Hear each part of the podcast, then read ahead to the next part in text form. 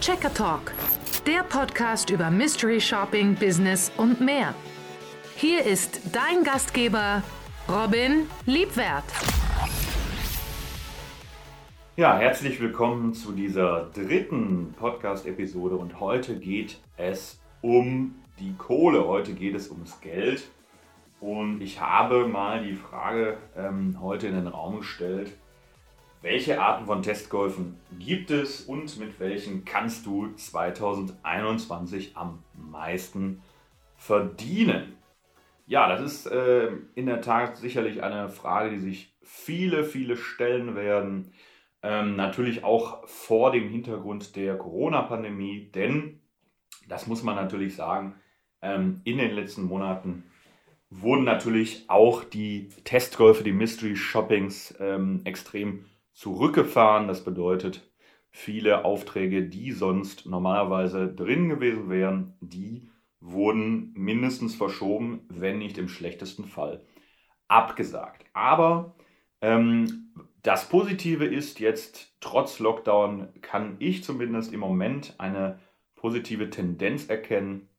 Das heißt, ähm, ich kann beobachten, dass es wieder mehr Angebote gibt, Einige Angebote werden wieder hochgefahren, auch ähm, im Hintergrund mit den Möglichkeiten eben Klick und Meet nennt sich das ja. Das bedeutet dann, wenn man zum Beispiel hier in NRW einen äh, negativen Test vorweisen kann, dass man eben dann ähm, nach Terminvereinbarung einkaufen gehen kann in Geschäften und da ähm, nutzen die Unternehmen eben diese Chance, um auch wieder Mystery Shopping durchzuführen.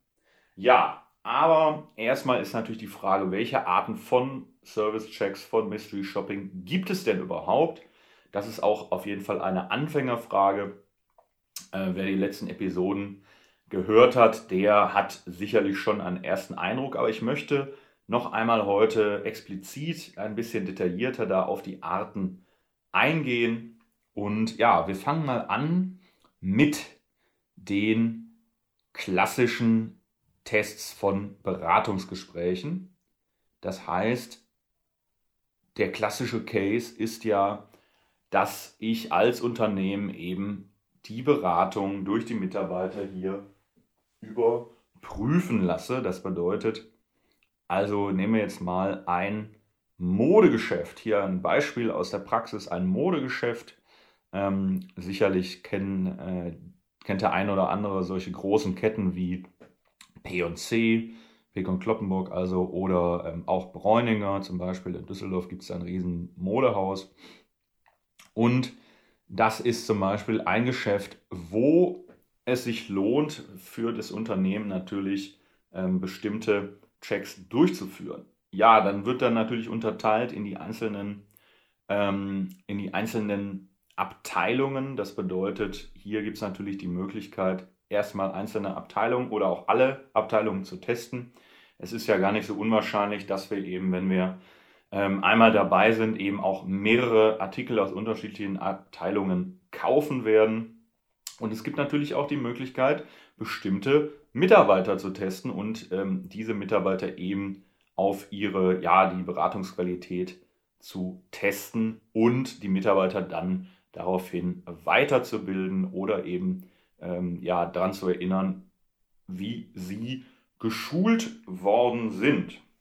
Klassischer Test also im Modehaus und ähm, hier geht es dann eben zum Beispiel darum, dass erstmal geschaut wird, zum Beispiel, wie aktiv sprechen die Mitarbeiter denn die Kunden an.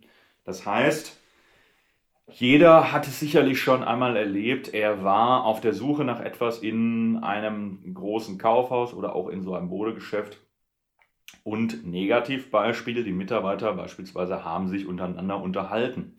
Das ist natürlich dringend zu vermeiden, denn die Mitarbeiter sind ja dazu da, eben äh, die Kunden zu beraten. Und mehr Beratung bringt natürlich mehr Umsatz, bringt mehr Verkauf. Meistens ist es auch so, dass die Mitarbeiter sogar eine Provision auf die verkauften Artikel erhalten. Ähm, das sieht man immer daran, wenn die Mitarbeiter dann fragen, darf ich das für Sie zur Kasse bringen? Und dann bekommt der Mitarbeiter dann eben die Möglichkeit, hier seine ähm, Personalnummer auf einen Zettel zu schreiben und das wird dann praktisch aufs Konto der Mitarbeiter gebucht. Ja, das Provisionsmodell ist auf jeden Fall ein gutes Modell. Das würde ich persönlich, wenn ich jetzt Vertriebsmitarbeiter hätte, ähm, auch immer anwenden. Das bedeutet ein Mix aus einem Festgehalt und zuzüglich einer Provision. Ja, da muss man sich natürlich fragen, wie hoch muss äh, die Provision sein, damit die Mitarbeiter wirklich äh, willens sind, auch die Kunden dementsprechend gut zu beraten. Und es gibt natürlich gute und schlechte Tage, ähm, das ist klar.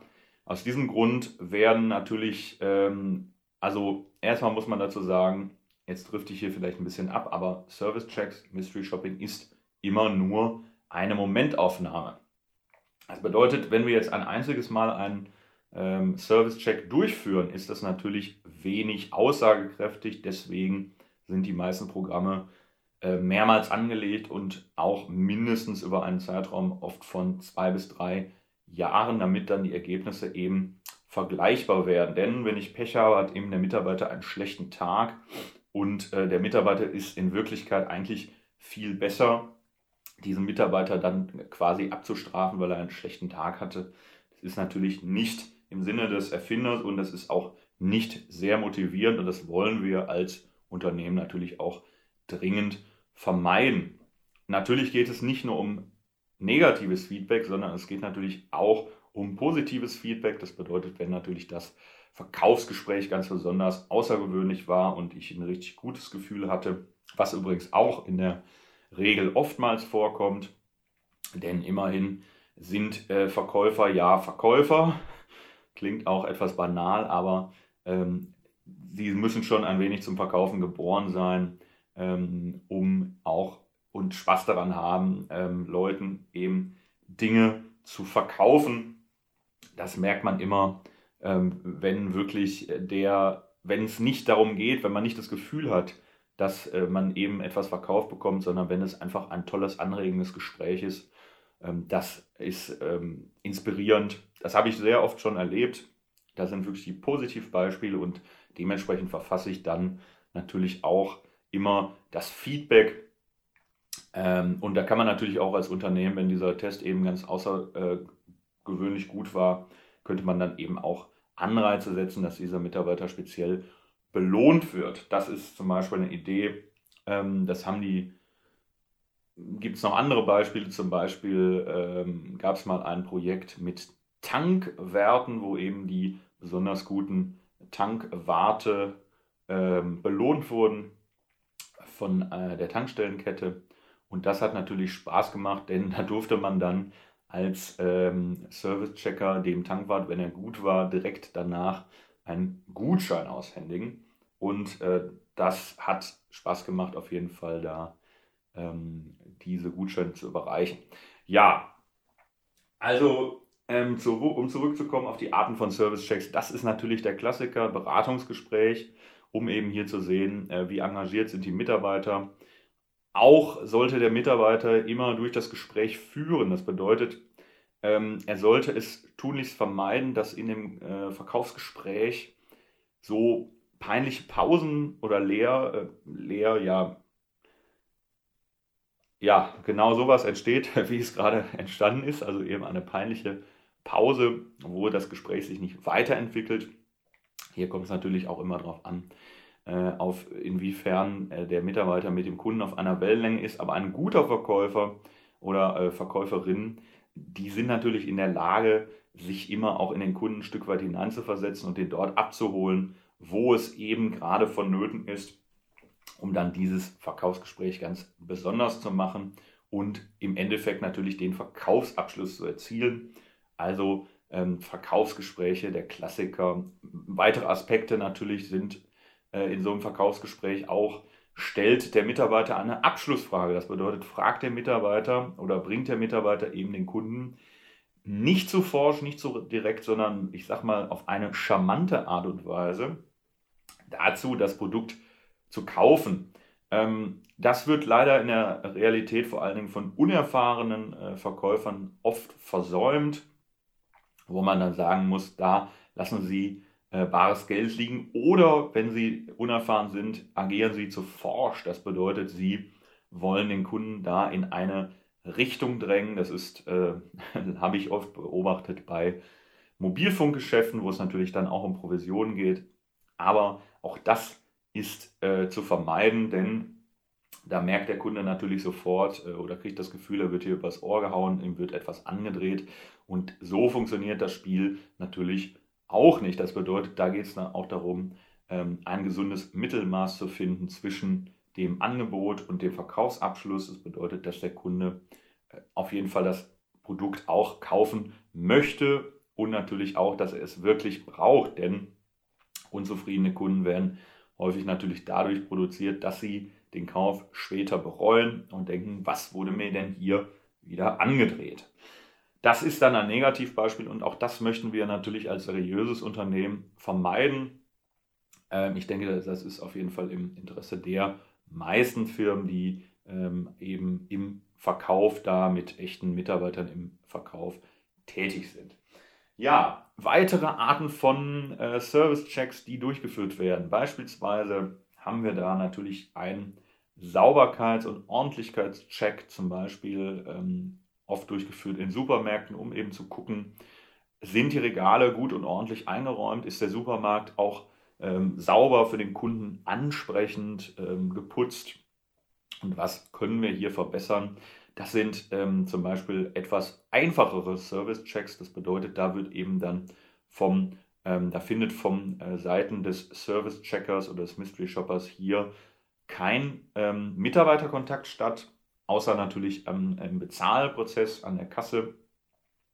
Ähm, diese Checks sind meistens Beobachtungschecks. Das bedeutet, wir bekommen da eine Liste von Dingen, die wir eben im Geschäft beobachten müssen und äh, das arbeiten wir ab. Manchmal müssen Fotos gemacht werden, unauffällig. Das ist dann, ähm, für, ich finde das persönlich dann etwas unangenehm, ähm, denn da ist natürlich die Chance immer da, dass man da enttarnt und erwischt wird und die Mitarbeiter sind angewiesen, äh, eben zu gucken, dass die Kunden keine Fotos machen. Ich wurde selber schon mal angesprochen, beispielsweise als ich mit einer äh, App äh, Wein kaufen wollte. Es gibt eine schöne App, hier ist es jetzt unbezahlte Werbung wie Vino, da kann man Weinetiketten scannen und man bekommt dann sofort eine Bewertung aus der Community angezeigt.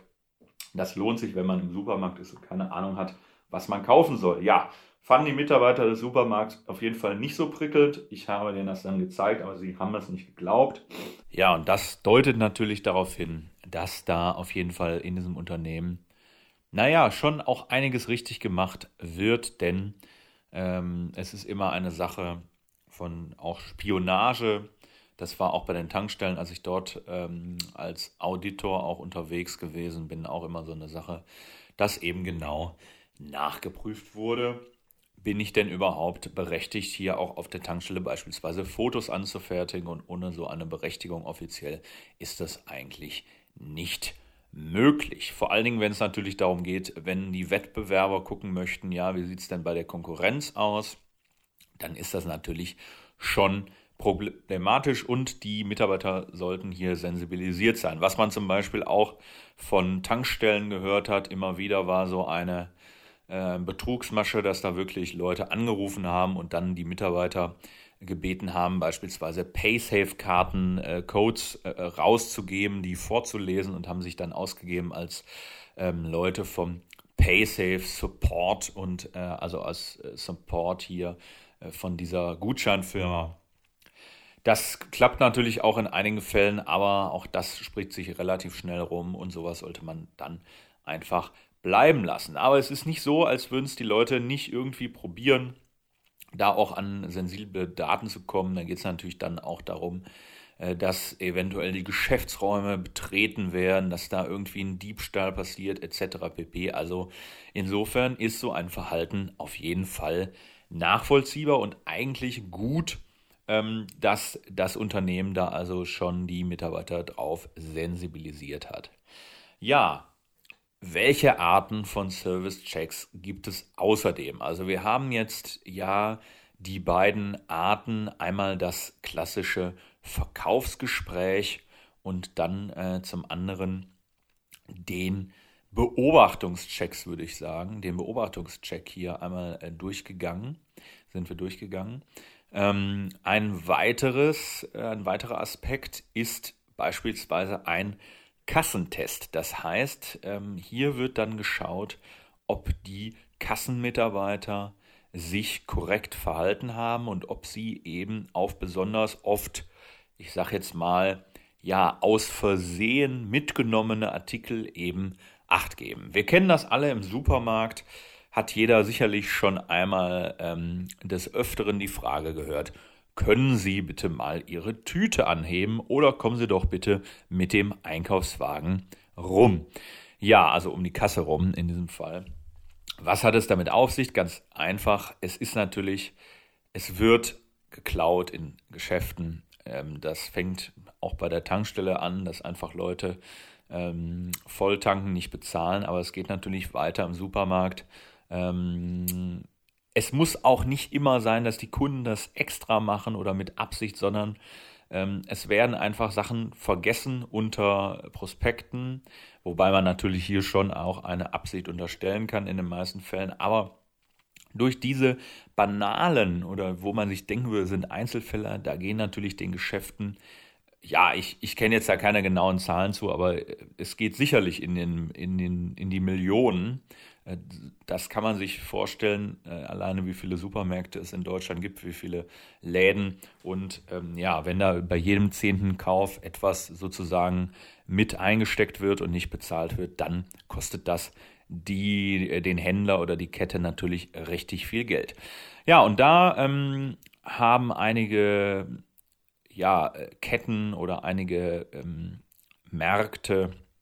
Also das gibt es äh, auch vermerkt, äh, vermehrt bei Baumärkten zum Beispiel, dass hier eben Kassentests durchgeführt werden. Vor allen Dingen bei Baumärkten ähm, habe ich das mal erlebt, dass dann beispielsweise getestet wurde, eben, ähm, ja, hat der Kunde ähm, denn auch wirklich hier den richtigen Artikel angegeben oder da zum Beispiel etwas gemogelt? Das ist zum Beispiel wenn wir ähm, Artikel haben, die ähnlich sind. Da kann man natürlich, gibt es dann zum Beispiel, also ich nenne es mal ein Beispiel, wir haben ähm, solche Pflastersteine und es gibt Pflastersteine, die sind hochwertig und es gibt Pflastersteine, die sind sehr günstig und ähm, die sehen sich aber sehr ähnlich. Und dann wird eben geschaut, ähm, wenn der Kunde den günstigen Pflasterstein auf seinen Zettel schreibt, das ist jetzt bei so einem Self-Service-Baumarkt beispielsweise der Fall, und nimmt aber den teuren Pflasterstein mit, hat der Mitarbeiter das eben noch einmal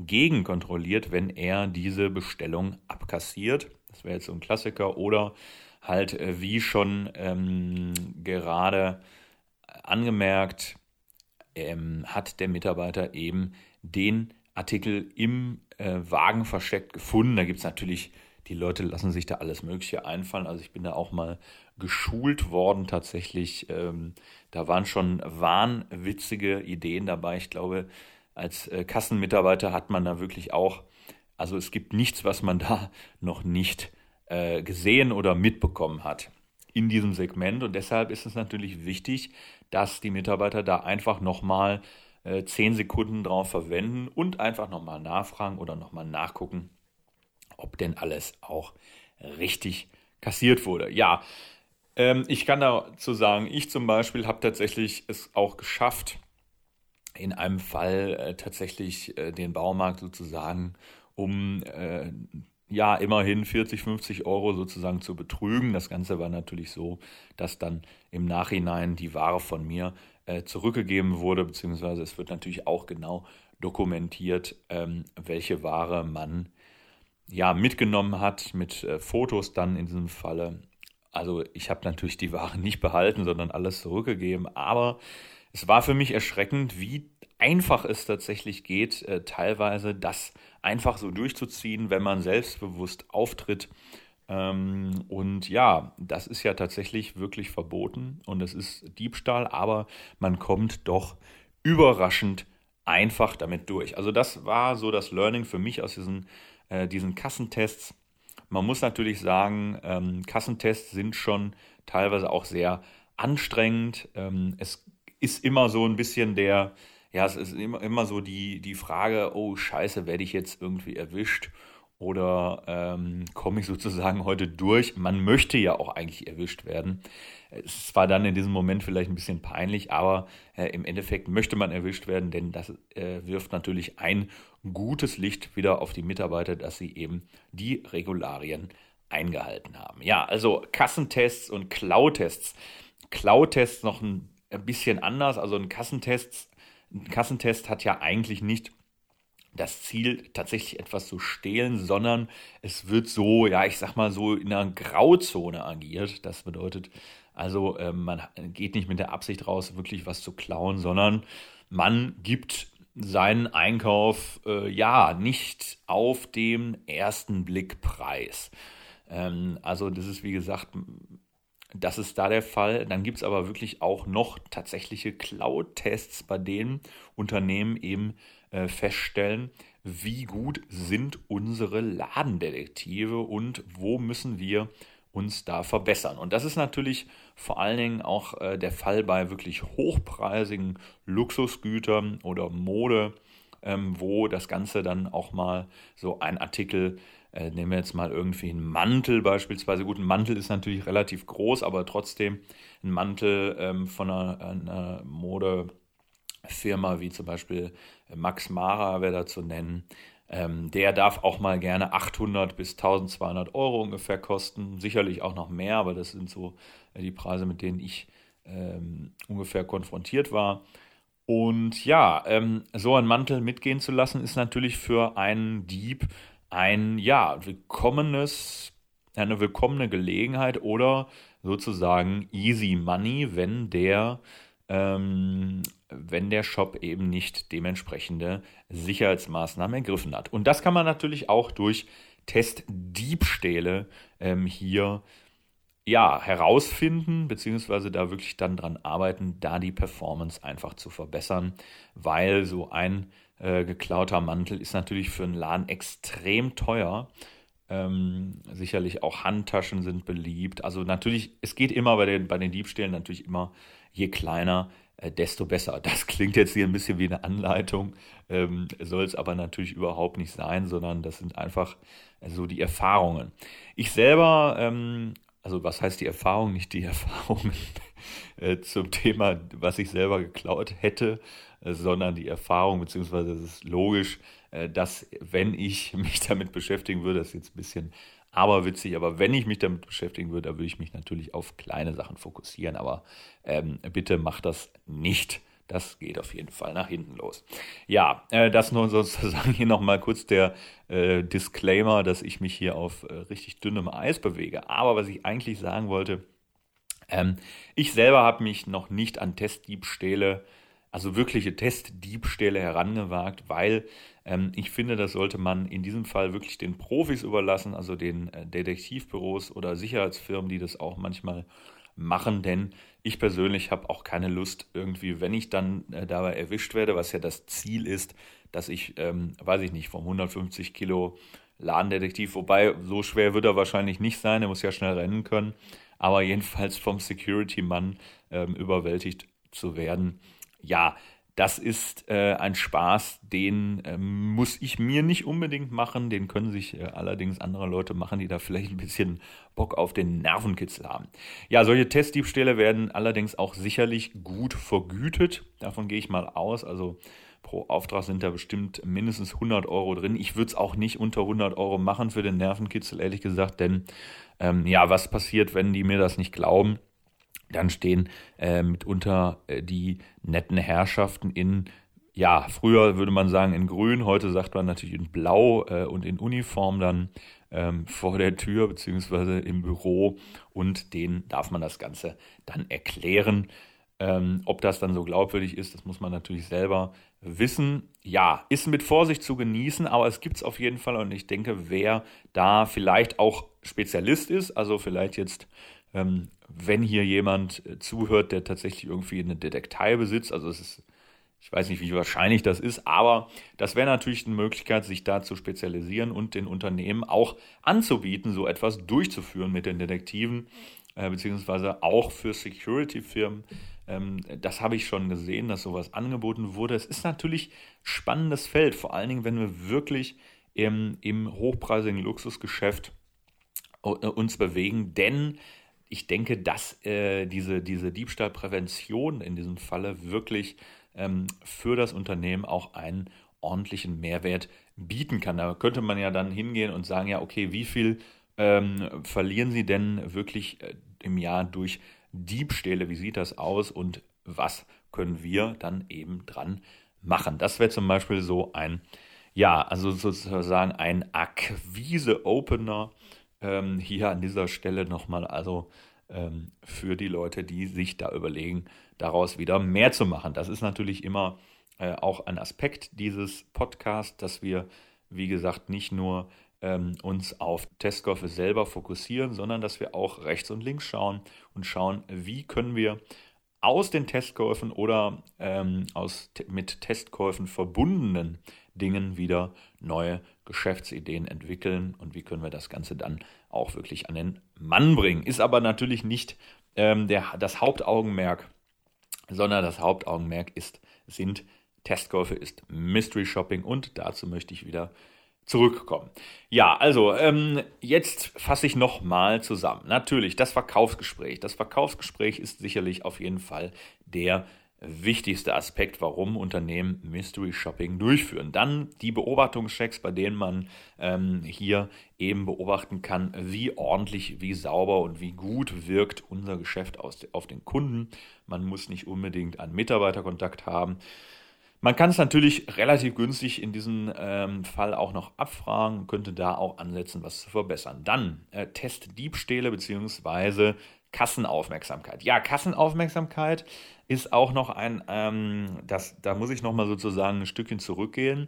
Ähm, Kassenaufmerksamkeit ist natürlich auch ein ähm, Aspekt zum Beispiel in ähm, Branchen, wo wir sehr viel mit Bargeld hantieren. Also da können wir natürlich und nicht nur mit Bargeld hantieren, sondern wo wir ähm, am Kunden mit dem Bargeld, ja, wo das Bargeld nicht in, in einer Kasse äh, entgegengenommen wird, sondern direkt am Point of Sale, also am Kunden. Und das ist natürlich der Fall in der Gastronomie und Hotellerie, vor allen Dingen halt bei Restaurants und Bars. Ja, und da kann man natürlich auch ansetzen, denn hier ist sicherlich auch der Fall ähm, des Öfteren, dass leider einige Angestellte nicht so ganz loyal sind und dass sie sich dann denken, okay, ich kann hier ähm, mir eine schnelle Extramark verdienen, wenn ich mir eben das Geld in die eigene Tasche stecke.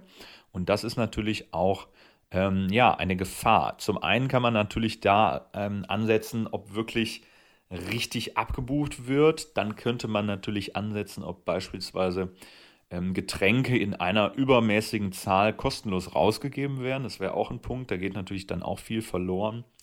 Ähm, ich würde da natürlich das nicht komplett verbieten, denn manchmal ist es einfach die Situation, die das eben gebietet und man möchte natürlich die Kunden, ja, man möchte die Kunden binden und es ist auch unter ähm, Marketing-Aspekten ähm, vielleicht sogar sinnvoll, kostenlose Getränke rauszugeben und die Kunden etwas anzufüttern, weil das ist eine andere Geschichte.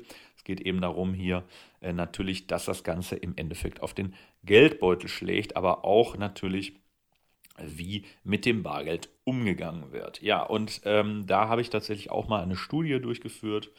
Ähm, war auch sehr spannend. Gott sei Dank kann ich sagen, ich konnte beobachten, die Mitarbeiter sind alle äh, bei meinen Beobachtungen loyal damit umgegangen. Aber das ist natürlich ein Punkt, wo wir ansetzen können.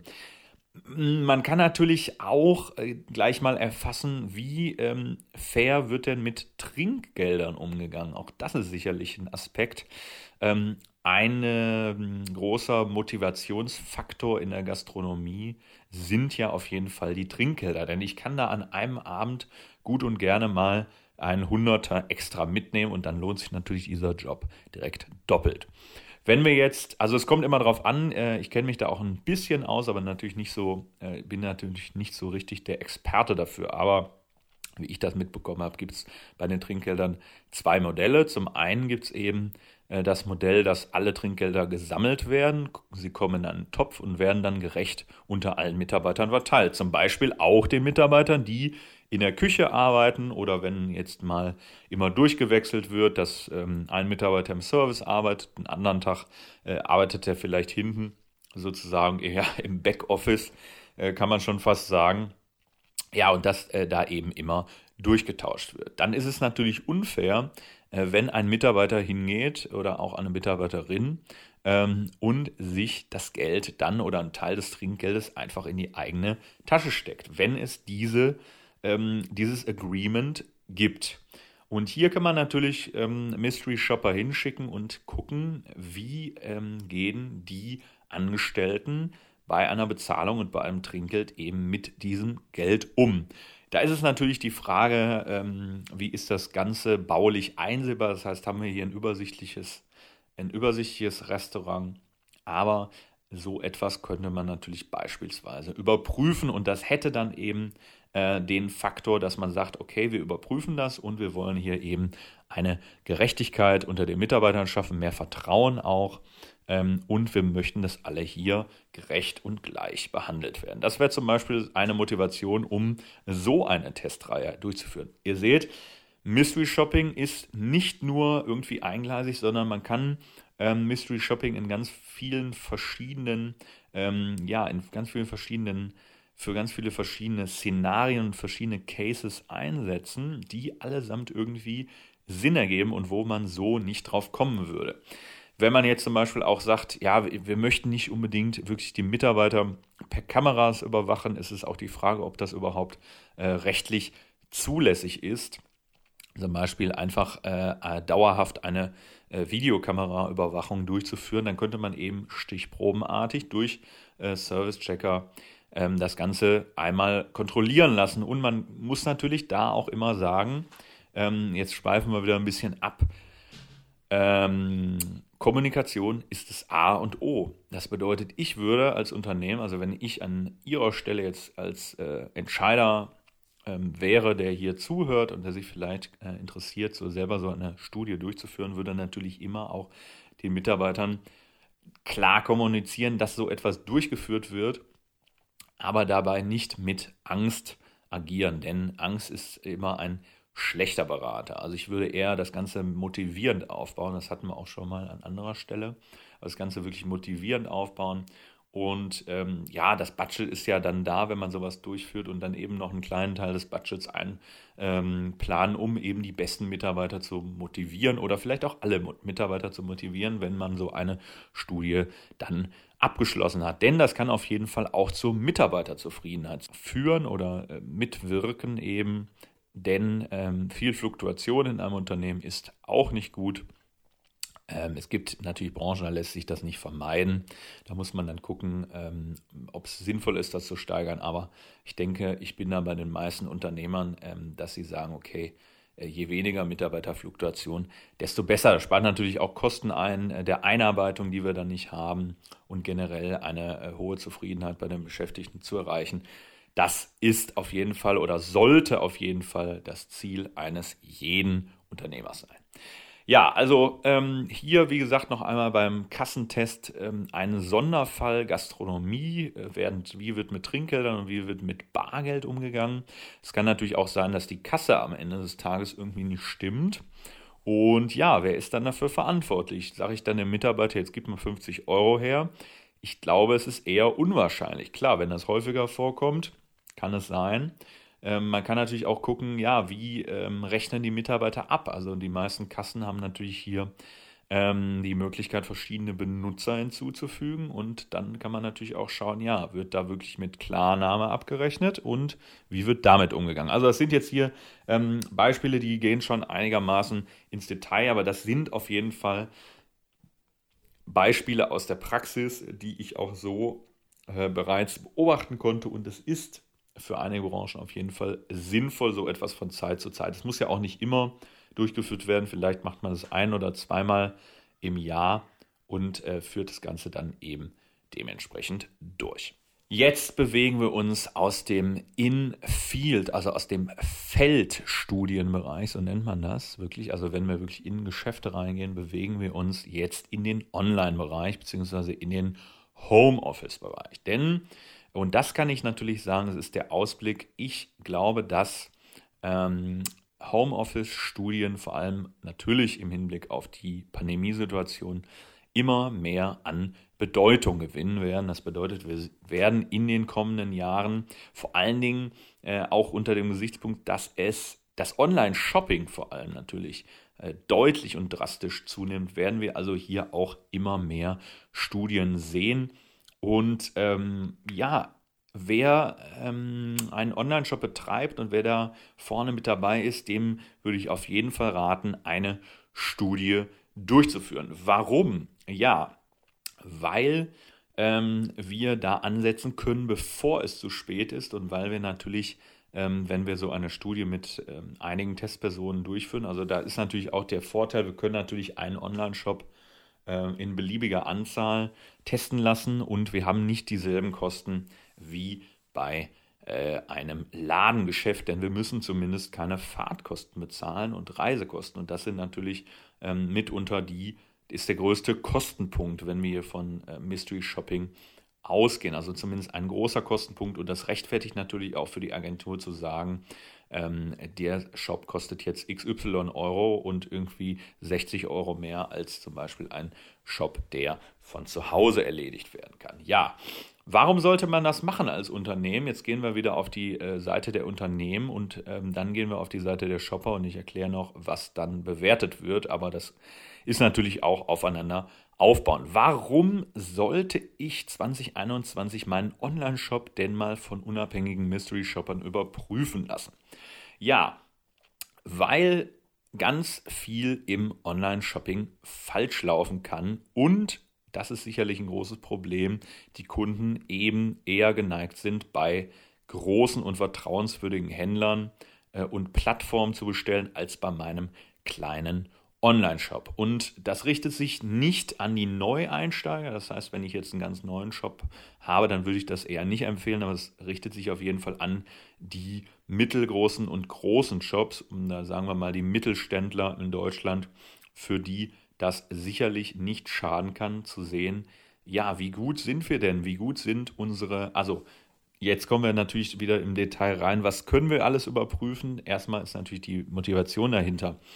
Ähm, wenn ich als Kunde einmal ein schlechtes Erlebnis habe und ich gebe jetzt, oder sagen wir mal, fangen wir mal von vorne an, ich äh, möchte ein Produkt kaufen, sagen wir jetzt mal einfach sehr bekannt Apple AirPods. So, Apple AirPods gibt es jetzt für Beispiel äh, 140 Euro bei Amazon. So, ich bin aber ein preisbewusster Verbraucher und ähm, ich sage mir, ja gut, bei Amazon, und das ist natürlich das große Verkaufsargument von Amazon, Amazon, ich weiß, es kommt immer an. Also es kommt immer schnell an und es kommt auch immer zuverlässig an, zumindest meistens. Also die arbeiten, ähm, wie gesagt, sehr daran, ihr Kundenerlebnis wirklich ähm, außergewöhnlich gut zu machen und dafür haben sie eben sehr, sehr viel Geld zur Verfügung. Das haben wir als kleiner Shop nicht. Aber ähm, ich habe vielleicht als kleiner Shop günstig eingekauft und ich kann jetzt die Kunden eben mit dem Angebot locken, dass das bei mir das Produkt am günstigsten ist. Das heißt, bei mir kosten die AirPods jetzt nicht 140, sondern sind äh, im sagenhaften Angebot für 108,99 Euro. Jetzt mal als Beispiel. Das ist äh, übrigens gar nicht so unrealistisch. Letztes Jahr gab es das ungefähr zum Black Friday Deal und die Leute sind wirklich den Läden äh, sind da wirklich die Türen eingerannt, um diese AirPods irgendwo zu kriegen. Ja, ich habe die jetzt jedenfalls im Angebot ähm, und ja, ich äh, wickle nicht so viele Bestellungen ab, aber doch schon einige. Und ja, bisher ist alles ganz gut verlaufen. Ich habe eine ganz ordentliche äh, Bewertung, zum Beispiel auf Google. Da gibt es ja die Möglichkeit, äh, dort seinen Online-Shop zu registrieren. Ich habe da irgendwie eine 4,3 oder so. Also es ist okay, es könnte besser sein, aber es ist in Ordnung. Ich bekomme Bestellung, ich mache ordentlich Umsatz. So. Äh, jetzt haue ich so einen Deal raus und ähm, die Kunden erwarten natürlich heutzutage, alles muss schnell gehen, alles muss schnell bei ihnen sein, sie möchten nicht lange warten. Und ja, wie es der Zufall will, äh, mein Versanddienstleister, ich versende jetzt auch nicht mit dem größten Versanddienstleister, sondern ich versende, sagen wir mal, mit dem günstigsten. Ich weiß jetzt da äh, nicht so ganz, wie tatsächlich die Preise sind, aber sagen wir jetzt mal Versanddienstleister, ähm, ich habe eben den günstigsten Deal gemacht und ja, es geht alles schief, was schief gehen kann und ähm, Lieferungen gehen nicht richtig raus oder generell sind die Kunden einfach mit diesem Versanddienstleister unheimlich unzufrieden. Ja, die tun sich in Deutschland tatsächlich alle nichts, aber es gibt eben welche, die sind doch deutlich besser, welche, die sind deutlich schlechter. Ja, ähm, ganz viele AirPods kommen eben nicht oder verspätet an. Ähm, viele äh, kommen vielleicht zurück oder so weiter.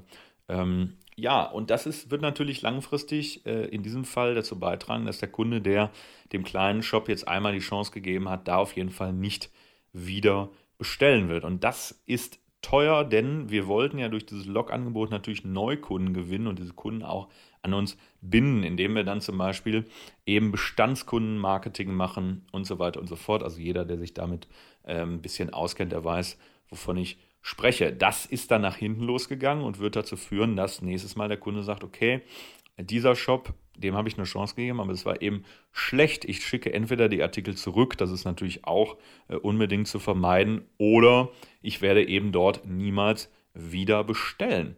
Und das hätten wir natürlich vorher testen können, indem wir einen Testlauf machen, beziehungsweise indem wir regelmäßig eben ähm, testen, durch verschiedene Kunden, die auch an unterschiedlichen Orten wohnen, wenn jetzt plötzlich so ein Schwall an Bestellungen reinkommt.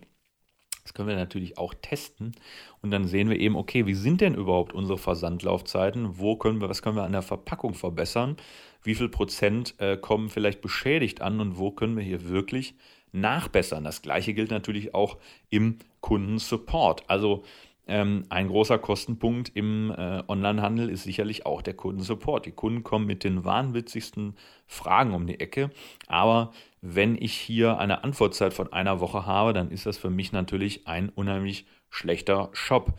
Wenn der Shop nicht per Telefon zu erreichen ist, dann ist das für mich ein unsere, vor allem in Deutschland, ist es sehr, sehr, sehr wichtig für äh, die ältere, ältere Generation, die vielleicht mit dem Internet nicht so bewandert sind oder nochmal eine Frage haben und die wollen persönlich mit jemandem sprechen. Wenn ich telefonisch nicht erreichbar bin, bin ich einfach durchgefallen.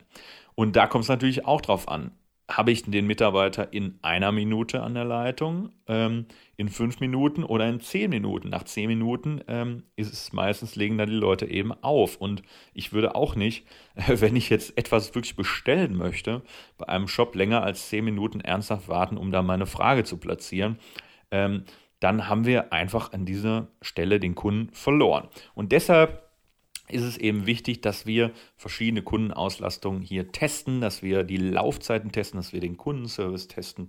Die Retourenabwicklung können wir natürlich auch verbessern. Es gibt wirklich ganz viele Aspekte, die wir äh, als Online-Shop-Betreiber verbessern können. Und das geht natürlich durch die Daten, die wir vom Mystery Shopping erhalten. Wir können natürlich Hybrid auch fahren. Wir können natürlich auch unsere Kunden, die sowieso bestellt haben, natürlich auch um ihre Meinung fragen. Aber ähm, hier ist es wieder so, da müssen wir schon einen guten Anreiz ähm, geben, dass wirklich die Kunden nicht sozusagen ja zu gut bewerten, denn wir wollen ja wirklich auch nochmal, also ich würde Hybrid fahren, ich würde das zum einen äh, natürlich von den Kunden auf jeden Fall bewerten lassen, denn das ist natürlich, ähm, das können wir auch außenwirksam tun, das heißt, dann bekommen wir eben Bewertungen auf äh, Bewertungsportalen, aber ich würde noch einmal unabhängig gegenprüfen lassen, um dann eben festzustellen, wo können wir uns denn wirklich verbessern und was schreckt uns oder was schreckt vielleicht die Kunden wirklich auch ab. Und da muss es gar nicht so sein. Also da kann man natürlich, ja, gibt es verschiedene Modelle. Das äh, wird dann natürlich, wenn die Agenturen dann vorschlagen. Äh, man kann natürlich zum einen sagen, okay, du darfst den Artikel behalten, aber äh, ich denke mal, ein Honorar ist da auf jeden Fall verlockender, vor allen Dingen, wenn wir die Retourenleistung testen wollen, dann sollten natürlich die Artikel ähm, von den Kunden wieder zurückgeschickt werden. Ja, für größere Online-Shops oder Online-Shops, äh, die sich schon einen Namen gemacht haben, auf jeden Fall unabdingbar in meiner, in my opinion. Und da sind wir schon beim nächsten Thema und jetzt möchte ich auch langsam, langsam zum Ende kommen, äh, denn ich äh, laber mich sozusagen hier schon wieder um Kopf und Kragen, denn mir fallen beim Sprechen, also ich mache das auch hier eigentlich immer ohne Notizen, denn mir fallen beim Sprechen wieder so viele verschiedene Dinge ein, die ich dann äh, irgendwie ordnen muss und natürlich hier in diese Episode unterbringen möchte und will für euch, damit das Ganze möglichst viel guten Content für euch ergibt und ihr davon auch wieder etwas lernen und mitnehmen könnt. Aber jetzt rede ich schon wieder viel. Natürlich gibt es noch den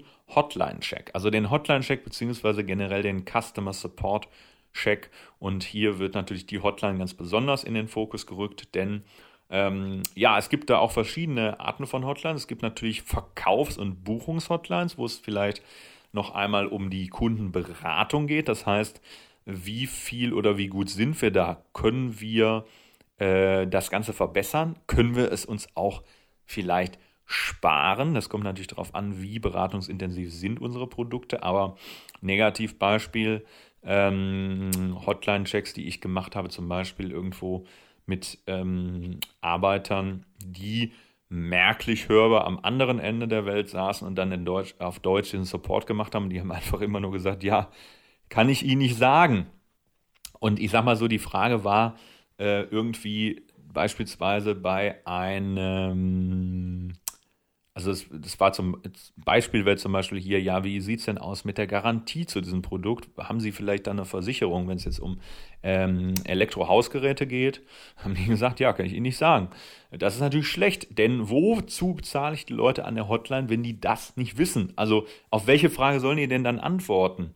Äh, ja, wenn ich zumindest, zumindest, wenn ich das wirklich unter Beratung laufen lasse. Die Leute werden ja trotzdem anrufen und ähm, entweder müssen wir dann eben die Leute besser schulen, wir müssen vielleicht mehr Geld dafür ausgeben, weil ich hätte dann eben bei diesem Shop nicht bestellt. Ganz einfach. Wir müssen ähm, immer, heutzutage vor allen Dingen natürlich immer ähm, die Waage, äh, die Waagerechte finden äh, zwischen Kosten einsparen auf der einen Seite, aber natürlich auch keine unterirdische Beratungsleistung bieten oder keine, keinen unterirdischen Kundenservice, denn das wird die Kunden äh, auf lange Zeit vergraulen. Außer wir sind so profitabel und ähm, gehen einfach nur auf Masse, dass uns das einfach egal ist, ob die Kunden nochmal bei uns bestellen. Aber ich denke da, das ist eigentlich nicht im Interesse ähm, der, der meisten Unternehmer oder auch der meisten Online-Händler, vor allen Dingen, wenn wir jetzt hier mal im Mittelstand gehen und von, von Leuten, die auch Ladengeschäfte haben, wo es wirklich ja auch auf gute Beratung ankommt. Aber ich denke mal, diese, diesejenigen äh werden auch in den seltensten Fällen irgendwelche Hotline-Center in Indien, ähm, Kuala Lumpur oder wo auch immer ähm, damit beauftragt haben. Nur das ist halt eben wirklich ein Negativbeispiel. Ähm, nichts, ist so, nichts ist so anstrengend und schlecht, wenn mich der Hotline-Mitarbeiter nicht versteht, wenn er nur gebrochenes Deutsch beispielsweise spricht. Ja, dann machen Sie doch die Hotline äh, eher auf Englisch oder bieten Sie eben keine deutsche Hotline an, weil ähm, eine schlechte Hotline wirkt für mich persönlich unseriös. Ich denke, da äh, stehe ich mit vielen, vielen anderen Kunden hier auch auf einer Stufe.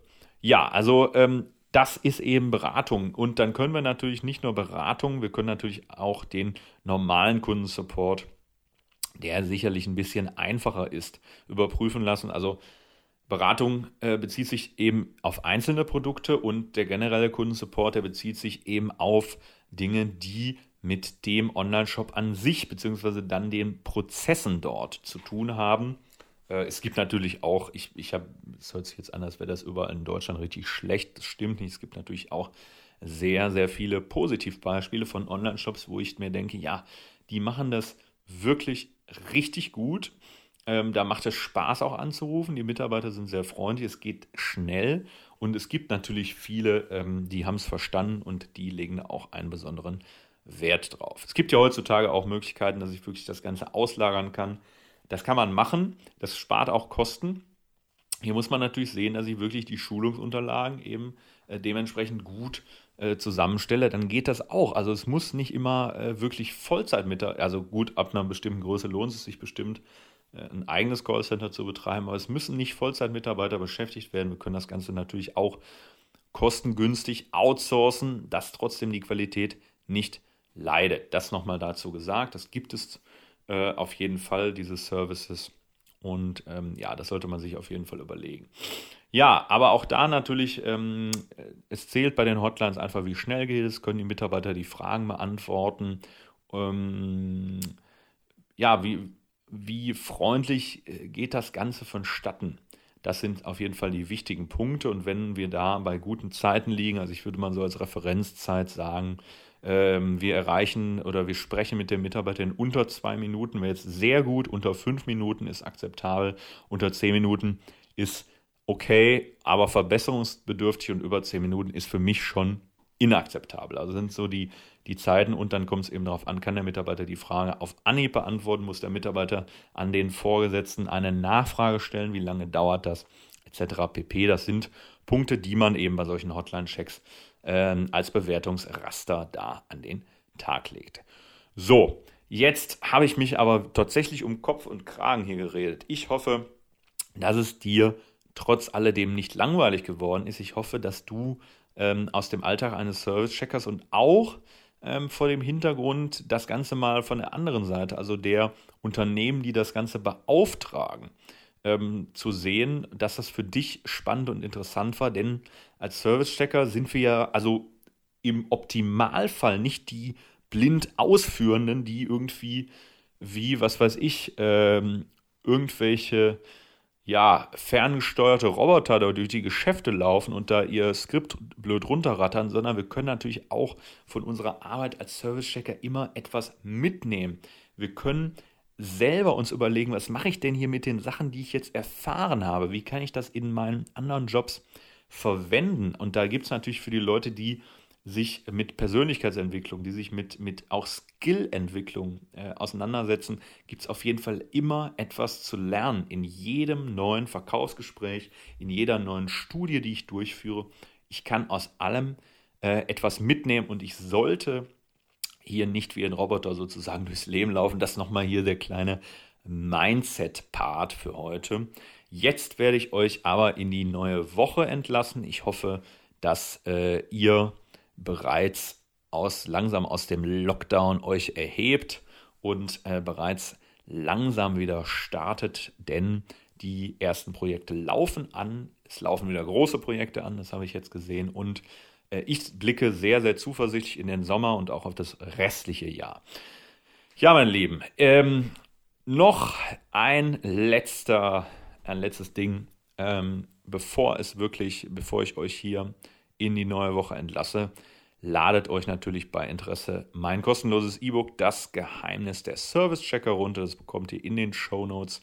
Da erfahrt ihr, wie ihr starten könnt, wie ihr eine ähm, Arbeit oder, oder ein Business als Mystery Shopper strukturiert aufbauen könnt. Wenn ihr sofort starten wollt, empfehle ich euch natürlich die Kurse der Checker Academy, wo ich euch von A bis Z durch das Ganze hindurchführe und euch alle wichtigen Tipps und alle wichtigen Erfahrungen aus meinen über sieben Jahren als Service-Tracker, als Mystery Shopper mitgebe. Und natürlich das Wichtigste, die Agenturliste mit über 100 Agenturen, mit denen ihr sofort Aufträge bekommt. So, jetzt haben wir den Werbeblock abgeschlossen. Ich wünsche dir jetzt, wie gesagt, eine super gute Woche und ich sage wie immer, Happy Shopping. Bis dahin, dann Robin, bis nächste Woche. Ciao. Checker Talk, der Podcast über Mystery Shopping, Business und mehr.